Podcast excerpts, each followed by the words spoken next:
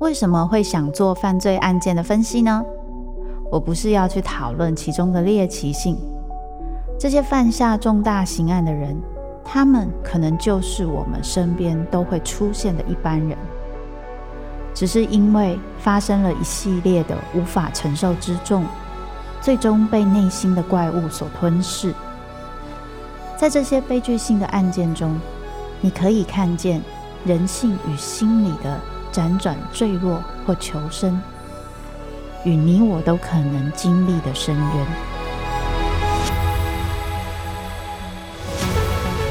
我是周慕姿，我的全新订阅节目《周慕姿读犯罪脚本》，被恶魔追逐的人，带你从心理学的角度探索人性的黑暗面。以及他们内心始终没说出口的挣扎。现在就到 Apple Podcast 以及静好听，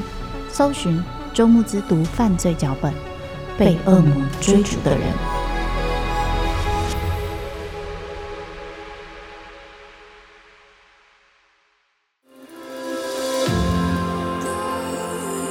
从他人的故事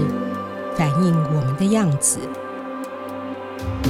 欢迎收听《镜像人间》。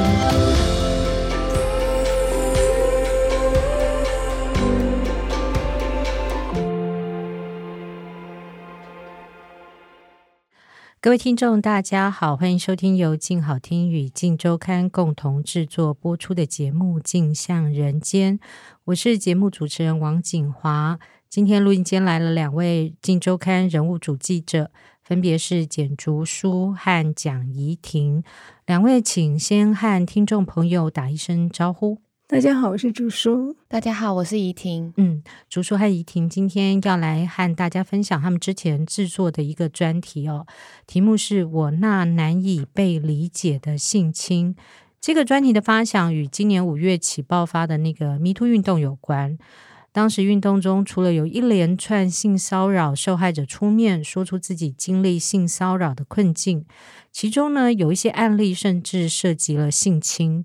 除了权力关系比较明确的权势性侵，这波指控中有一些案例好像看起来不是那么容易被认定到底算不算性侵。那竹书和怡婷采访了两位受害者。他们的经历让我们对性暴力好像有了更多更多复杂样貌的了解，所以我想先请怡婷介绍一下你采访的案例。二十七岁的小云，她的遭遇是什么？对，小云今年二十七岁，然后正在做跟国际事务有关的一个工作者。在去年之前，其他都在欧洲工作、留学啊、念书等等的。那他其实是在去年的大概八九月的时候才回到台湾的。那个时候呢，他就是因为已经离开台湾一阵子，所以回到台湾的时候，他就很希望可以认识新朋友。然后，因为他又做很多跟国际外交事务有关的工作，所以他就认识了我们在报道里面提到那个外交官 A 男。那他其实认识那个人没有过很久的时间，大概才。几周吧，他们第二次见面的时候呢，那个男生就跟他说：“你应该要在台湾多认识一点人，多交一点朋友。”那时候小云也认为说：“嗯，没错，我确实要这么做。”而且他也很感谢他提供他这个机会。结果去了以后，发现其实那不是一个外交官的聚会，而是一个就是朋友喝酒的场合。但小鱼也认为说，哎，那就加入了这样子。那天晚上他们其实是第二次见面而已，可是他们就喝酒就喝到了蛮晚的。小云有跟另外一个认识的朋友一起，所以他们两个人呢之后也去到了这个外交官 A 男家里去续团，喝到最后其实也有点接近深夜了。那个人就问他们说：“你们两个要不要留下来过夜？我家刚好有多一张床。”那小云的朋友就说：“诶，他家很近，他可以骑 U bike 回家。”小云那时候已经喝的蛮醉了，而且他其实有另外一团，所以他其实那时候很累，他就想说：“好吧，那我就留下来睡一下再回家。”就后来呢，事情就有点出乎他的预料。当他留在那个人家的时候呢，那个人就开始对他说一些很不堪入耳的话，有点恶心、有点下流的话。这跟小云认识他的模样真的是天差地远，因为对方是他在工作上认识的朋友。那个人在很多的那种外交场合啊，或是一些那种研讨会的场合，看起来就是非常的有礼貌，然后满口都是一些专业的术语，讲很多厉害的话。可这个时候，那个人看起来就像疯了一样，他突然就开始。把小云压到床上，然后开始要脱她的衣服，然后把手伸进她的内裤里面。小云在提起这段经历的时候，其实是非常的。难以提起这段经历，所以其实是我们花了蛮长的时间，才慢慢把这个事情慢慢拼凑回来。加上他在当时六月的时候，也有把这个事情写在他自己的脸书上面，然后才让大家知道。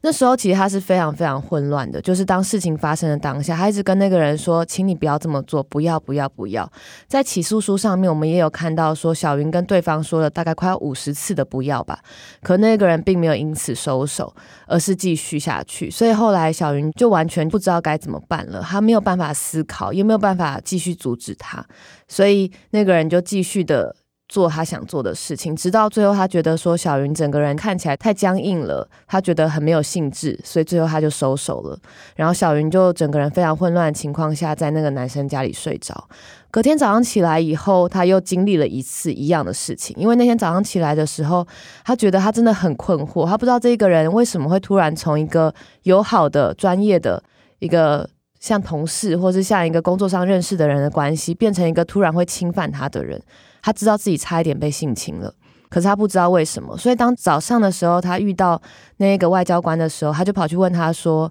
你现在好了吗？你已经变正常了吗？我们可以做回朋友吗？”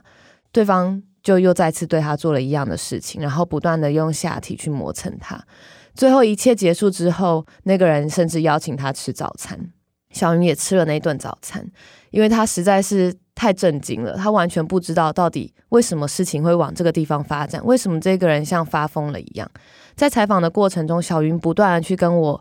诉说发疯这件事情，因为在他的眼里，他看到这个人几乎就不是他原本认识的人了。这个断裂让他觉得非常的难以接受，然后让他非常的震撼，以及他无法做出任何其他的反应。事情过了一阵子之后，他非常的混乱。后来他很多的创伤的反应也出现在他身上，比如说他会睡不着，他会没有办法去。闻到很类似那个外交官身上的古龙水的味道，他害怕任何一丝他家里的声响，即使他一个人在家，他也觉得很不安全，然后他常常失眠，常常想吐，很多时候他都觉得非常的害怕，所以后来他就去看了医生，才知道说这可能就是一些创伤后面的反应。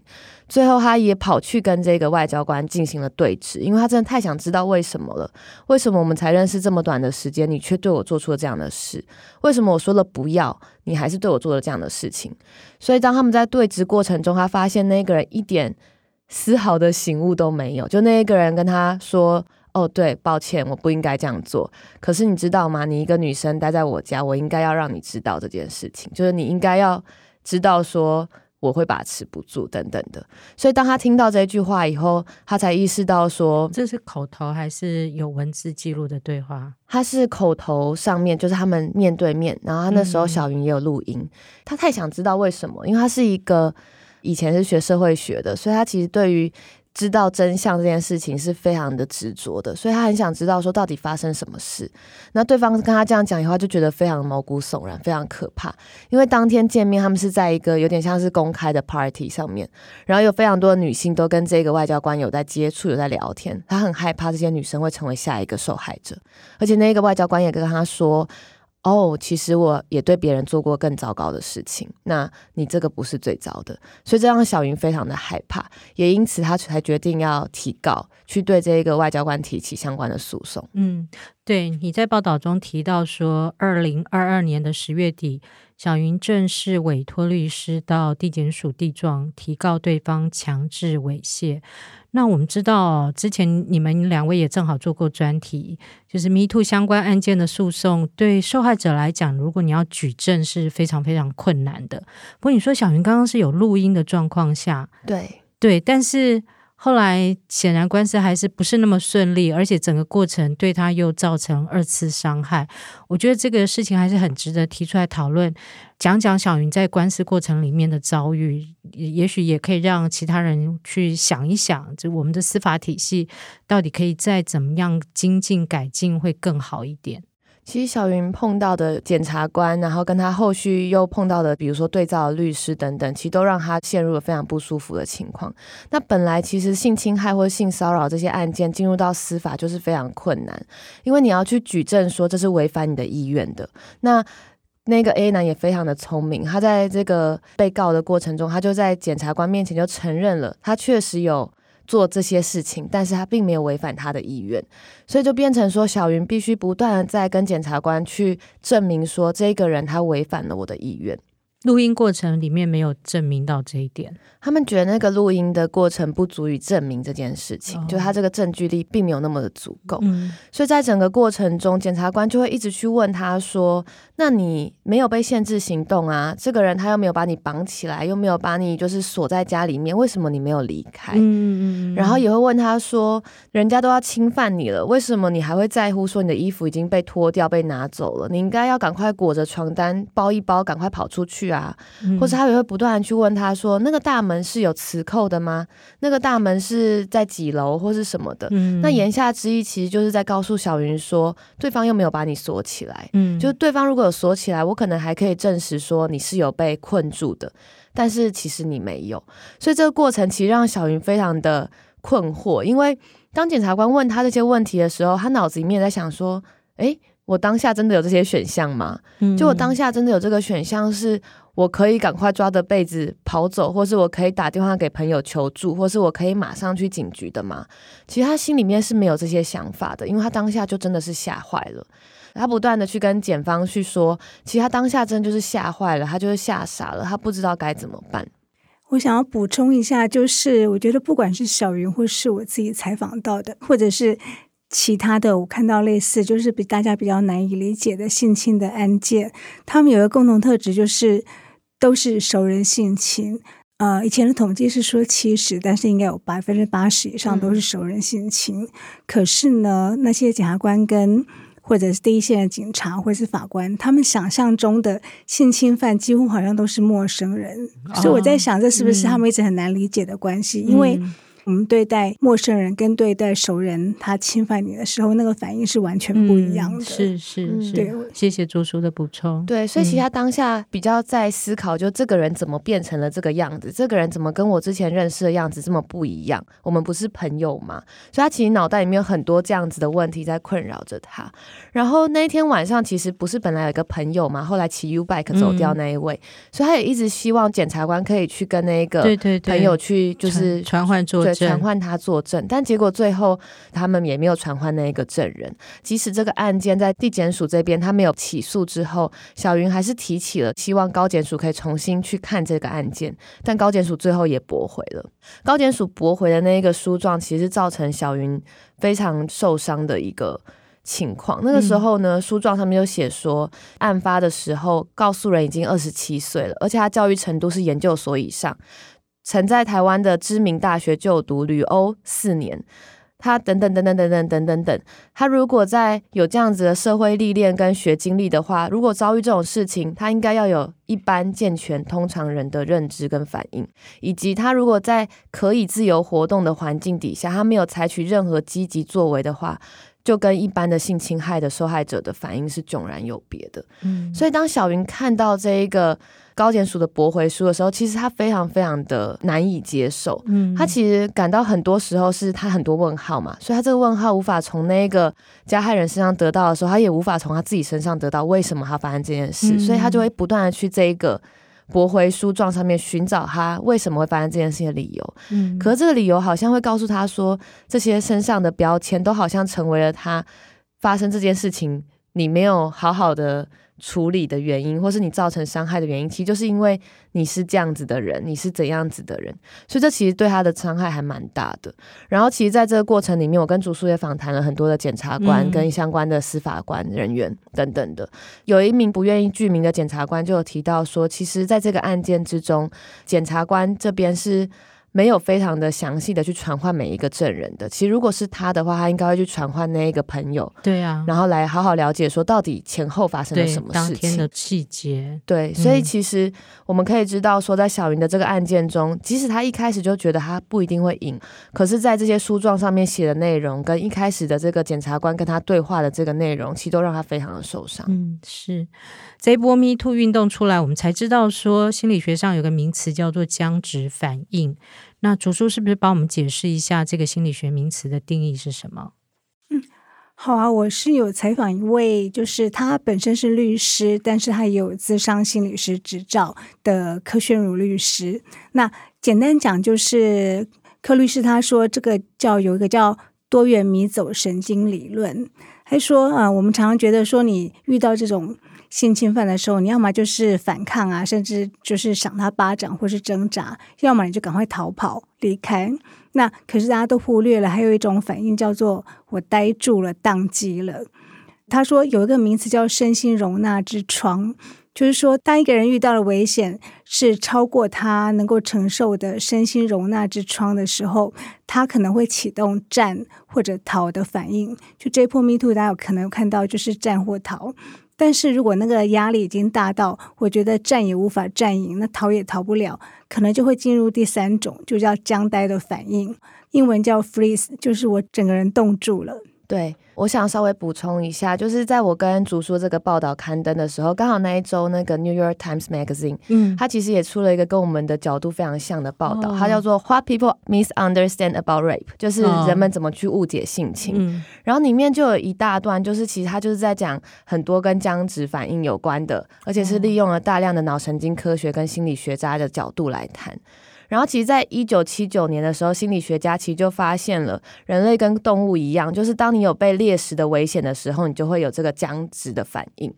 然后，这其实是很讽刺的，因为当人类想要用这个生存的本能去运作的时候，当你碰到性侵害的这样子的情况的时候，却可能因为这样的生存本能，让你在法庭上面失败。因为你是一个完全僵住的情况，然后另外一个事情是在大自然之中狩猎的那些狩猎者。他们会因为你僵直了，你假死了，他会选择离开。但在人类的世界里面，那些性侵的加害者们并不会因为你装死而离开。嗯嗯、所以这是一个非常矛盾的事情。嗯、然后刚刚提到的，里面有一个专门在研究创伤跟性侵害的哈佛的医学院教授，他也是一个临床心理学家，他叫做 Jim Hopper。嗯、他里面有提到一个我自己觉得还蛮有趣的一件事情，因为他分析了十年的性侵受害者的证词，然后他发现受害者会经历他称的一种叫做震惊凝固 （shock freezing）。这种事情就是一个人的思绪可能会在几秒钟之内完全空白，所以受害者就常会说：“我不知道要怎么思考，我不知道该怎么办。嗯”其实就很像刚刚小云的这种情况，嗯、就是他完全没办法 process，他脑袋是一片空白的。嗯、但这种阶段就是会持续到，就是 Harper 会称他说叫做没有好选择的僵住的受损思考的状态。嗯，就这些受害者会发现自己的思考能力是严重的被减弱的，而且还有一个非常关键的事情，就是在性侵的过程中啊，这些。受害者会回归到自己长期被文化养成的习惯，比如说被动或是顺从。嗯，所以其实即使是像他曾经去帮一些海军的女军官作证，很多人会说：“你明明就受过这么多海军的训练，你怎么可能不懂得反抗？”嗯、可其实在那个情况底下，他应对的不是一个战斗状态，嗯，他回到是他平常跟男性相处的状态，女性的处境。对，所以他通常就会说：“好，我、嗯、我会服从。”嗯，对，所以我觉得是一个还蛮。我自己觉得，在我们这个报道里面，刚好没有讲那么详细，嗯、可是刚好国外的报道有提到很多的部分。嗯，是。那我想顺着再问竹叔，竹叔采访的另一个案例是三十四岁的艺兴，那艺兴的故事又是怎么样的？嗯，艺兴是我自己觉得是蛮很令人难过的案子。事情大概发生在十几年前，他还在读大学的时候，大三那一年，他选了一门课是跟音乐有关的，但他本身不是音乐系。那老师是校外的兼任讲师，在业界还蛮有知名度。因为学校课程时间比较有限，艺兴说这些业界的老师就常常会请学生到自己的工作室，然后去教他们更多东西。那学生也都很乐意过去，因为可以学到更多，所以艺兴就去了蛮多次。艺兴虽然他不是念音乐系，但是他非常非常喜欢音乐，他也希望未来可以从事跟音乐相关的工作，所以后来暑假的时候，他就还蛮常跟着那个老师，就全台湾到处跑，去了好几个那种大型的音乐场馆帮忙，他就这样跟老师越来越熟。事情是发生在艺兴才刚刚大学毕业的时候，有一天老师就跟他说：“呃，过一阵子啊，他会带几个音乐系的学生到中国大陆进行音乐交流。”那老师就问他说：“想不想一起过去？”那艺兴听了当然就非常兴奋，因为一来他想要去开眼界，二来那时候刚好他想要申请国外某一间大学的音乐研究所，所以他想说就多走走，多看看，然后可以多一些历练。那因为艺兴他自己有原本有自己的行程，所以他是比那个同团的人晚一天到大陆。所以到饭店的时候，老师就跟他说，呃，要跟他讲整个行程的规划啊什么的细节。然后那间饭店的大厅，它是没有可以坐下来好好谈事情的那种沙发区那种地方，所以老师就叫他说到他房房间去谈。那艺兴那时候其实他也没有想太多，他就说，因为他觉得老师的房间里面一定有其他的学生，因为在他们那个学校那个音乐音乐系风气是师生关系是非常非常亲近，没有什么距离，都很熟。他说：“结果呢，他一进到老师的房间，才发现房间里面居然只有老师一个人，而且老师一关上房门，就整个就直接抱住他，然后开始亲他，动作非常非常快，他几乎来不及反应，然后整个就吓到。他说他有一直说不要，可是最后就还是被老师性侵得逞。嗯，是。”这个案例听起来，我们会觉得是算还蛮明显的一个权势性侵的状况，但是为什么会放在这个所谓他人难以理解的性侵？他后来的遭遇又是怎么回事？我后来自己也梳理了一下，我觉得是有一点一步一步的。比较可怕的是，我后来发现这种一步一步的模式其实一点都不罕见。那我们先讲案发之后。这件事情很令人难过的，就是一心他最后并没有报案，为什么呢？因为他说事情发生在中国大陆，他根本就人生地不熟，而且那时候他才二十二岁，他根本不晓得该怎么办。他会担心说，如果我报案，那事情闹大了以后，会不会有什么对他的工作或是什么会有影响？还有那时候另外一个他没有报案的关键是，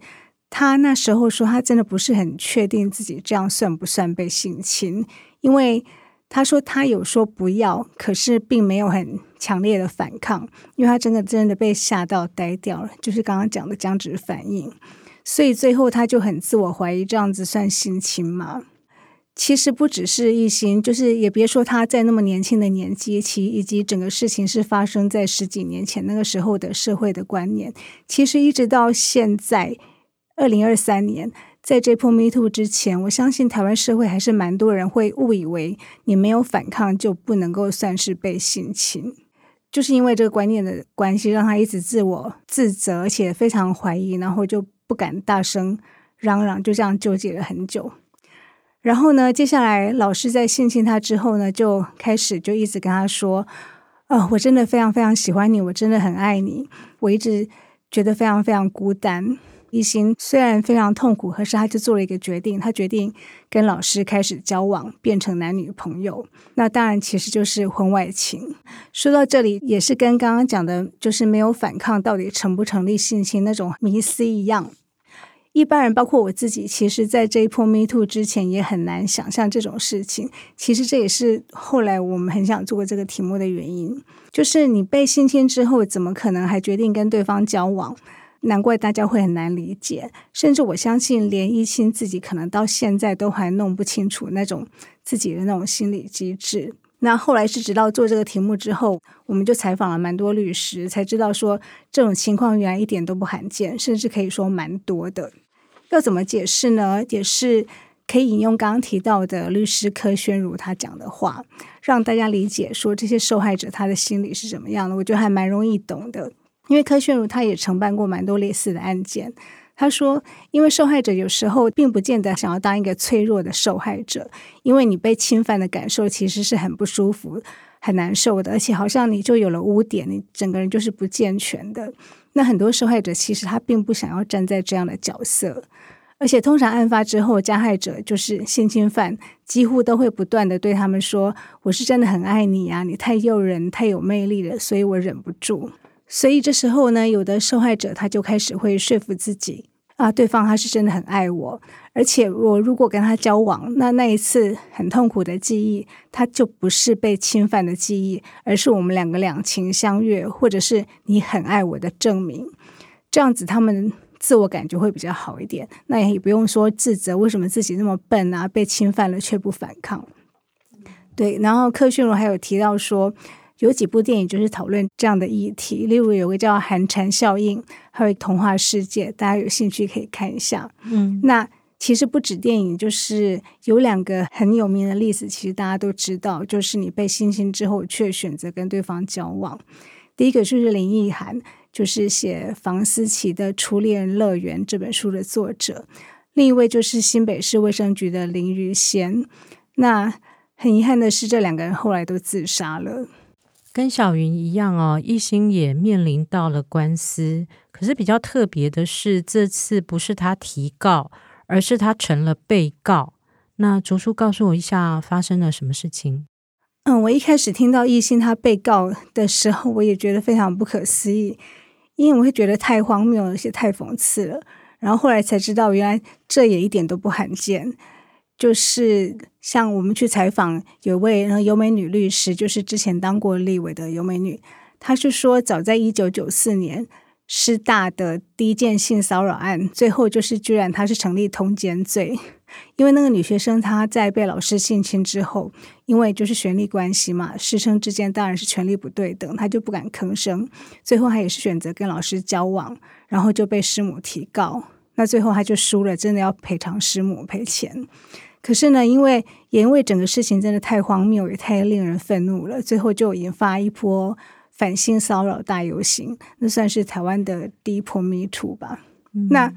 一心的心情也是几乎一模一样，他后来就被师母告，然后呢，他一审还被判刑超过半年。我有查了一下通奸罪，他的刑度最重也就是一年。其实一心被判的算蛮重的。那后来他就上诉，花了四万五千元请律师。他一审是没有请律师，请律师后好一点。二审的法官态度也比较和缓。后来他就知道亦欣。可能曾经是被那个老师性侵之后，他就当庭改为不公开审理，就请法警把那个法庭的门关上，然后最后二审宣判，他的刑期就大概减半几个月，然后可以易科罚金。虽然还是感觉很荒谬了，但是至少他就不用去坐牢。嗯。对于那些不幸遭遇类似小云或亦欣处境的朋友，竹叔和怡婷，你们会给什么样的教战守则？有没有觉得说哪些可以注意的事项，也许可以保护女性朋友的？怡婷，嗯、其实这一次采访完小云跟亦欣的这个两个案件之后啊，其实会更意识到说，如果当事人希望从司法得到正义，其实是一件。还蛮困难的事情，而且这个过程其实真的会让他们伤痕累累。有时候有点像抽签，就是你今天抽到了一个好签，可能遇到我们采访里面有提到的那些检察官，他们会很认真的去传唤每一个证人，他们可能会设身处地的去思考说，这个人他平常在生活里面怎么样面对异性，他有可能会有怎么样的情境反应。但也有一些人，他可能没有办法这样去理解这一个当事人，所以我觉得。当这些被害者如果他们希望要从司法上面取得胜诉的结果啊，或是正义的话，其实那样子的期待是很容易会让他们受伤的。可是，其实在这次采访过程中，我们也会发现说，即使不要这样子，你还是可以积极的去寻求司法上的协助，因为现在的犯罪被害人权益保障法已经修新的了。那在现在这个。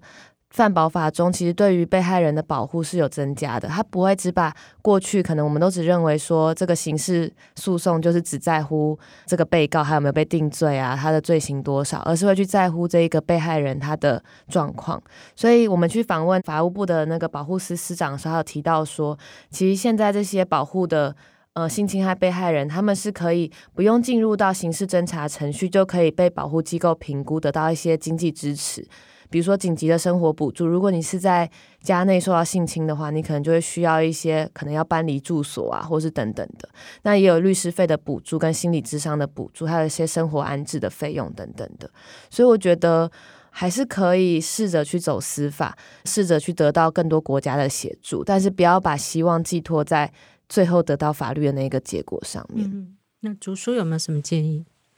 嗯，我是采访完，然后再加上看了其他的受害者的状况，我会发现这些性侵害加害者他们的行为模式真的都很像，都差不多。他们在性侵之后都会赶快告诉对方说：“呃，我真的很爱你，我平常其实不是这样的人，我是因为太爱你，我不是对每个人都这样。”那这当然其实就是脱罪之词，千万不要相信。嗯，对对。那第二个就是一定要报案。但是我要先强调的就是，我们不要去苛责受害者为什么不报案，因为他们一定有各种不得已的理由，尤其是那种权势不对等的状况之下，不管是师生或是老板跟员工，所以不能够去苛责被害者。但是如果真的不幸有这样的事情的时候，一定要报案。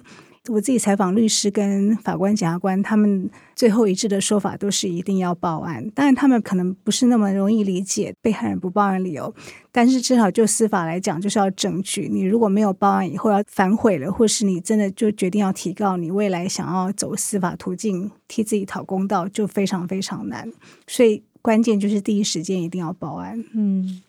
这个是我自己的想法，我不知道对不对，也许可以给你们讨论看看。因为我觉得那个你们刚刚的提法里面所谓的僵直反应，其实也跟性别文化里面有关，女性的那个难以发声、顺从、讨好人，然后很怕破坏人际关系。那我觉得这个东西其实真的是可以从教育，从很小的时候，像。我们家小孩是很很坏，脾气很坏，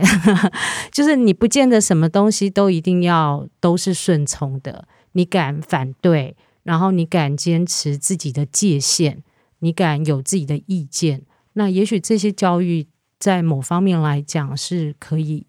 在教育体系里面着力的，虽然也许我们的血液里面有那个僵直反应的基因在，可是也许透过教育、透过文化的改造，也许不一定是女性，但是就是处在这种受害位置的人会更有力量维护自己的意见、自己的界限。那两位因为也做了连续两个合作了 MeToo 相关的专题。那你们自己对这个运动做了相关的题目之后，有没有什么样的想法？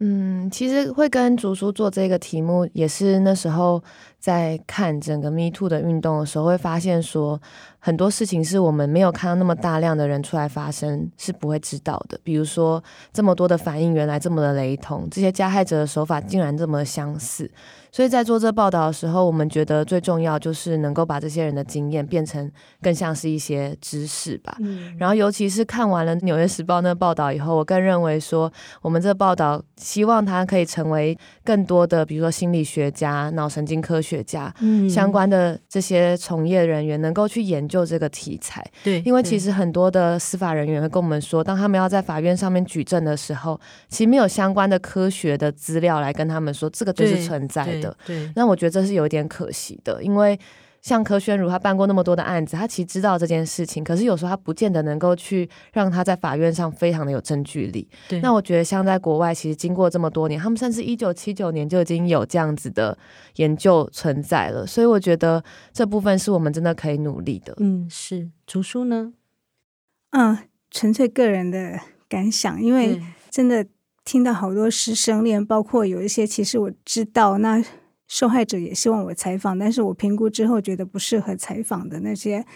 就是看到会觉得蛮蛮难过，然后我就开始怀疑那些师生恋。嗯、可能我自己年轻的时候会觉得说师生恋是很浪漫的，嗯，那年纪大一点会开始你会思考到里面的权力不对等嘛。可是做完这个专题就觉得开始有点毛，我真的会忍不住想说那些听起来很浪漫的师生恋。里面是不是可能有多少的比例，其实一开始是性情，后来才转成交往？就想一想，就会觉得有点不安，然后甚至会有点毛骨悚然。嗯，当初为什么想要做这个专题，就是觉得包括我自己，我们一般人对性暴力的认识都太少，而且太不完整。像刚刚讲的僵直反应那些，我们都不知道。像很多强暴迷思啊、刻板印象，就例如说，我们觉得。你至少应该要反抗啊，挣脱啊，然后还有你怎么可能事后还继续跟他联络，还继续当朋友，还把早餐吃完？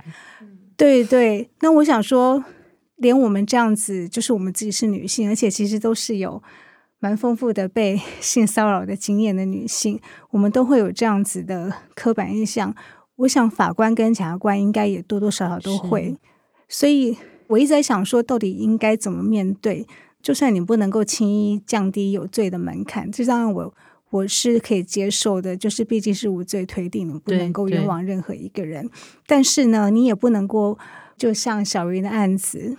你不能够用被害人有一些非典型的反应，你就来反推说他这样就没有遭到性侵，嗯、就是说你以此来排除他被性侵的可能性。嗯嗯嗯。就例如说，你为什么要事发之后还跟他一起吃早餐？嗯。然后或者是指引当下怎么不报警、不验伤、不求助？其实他们都会有各种的考量。所以其实我很希望有司法人员能够听到这集 podcast，而且听到之后，他们能够去看我们那篇报道。那篇报道的名字就叫做《我那难以被理解的性侵》啊。归咎台湾这一波 Me Too 浪潮哦，真的是蛮多被指控者会强调自己其实没有骚扰的动机。问题是在意图还有主观感受的落差。也许我真的只是想示爱，那这是他们最常见的一个说法。那其实我觉得欲望并不是什么脏字，但是如何尊重人的身体界限？如何进行良好的关系互动，显然是未来性平教育或者性教育还要再努力补强的地方。今天谢谢竹书和怡婷的分享，也谢谢大家的收听。想知道更多人物故事与调查报道背后的秘辛，欢迎关注《镜周刊》的网站。如果听完节目有任何回馈，请留言告诉我们，并持续锁定由镜好听与《镜周刊》共同制作播出的节目。镜像人间，我们下次见，拜拜，拜拜，拜拜。想听爱听，就在静好听。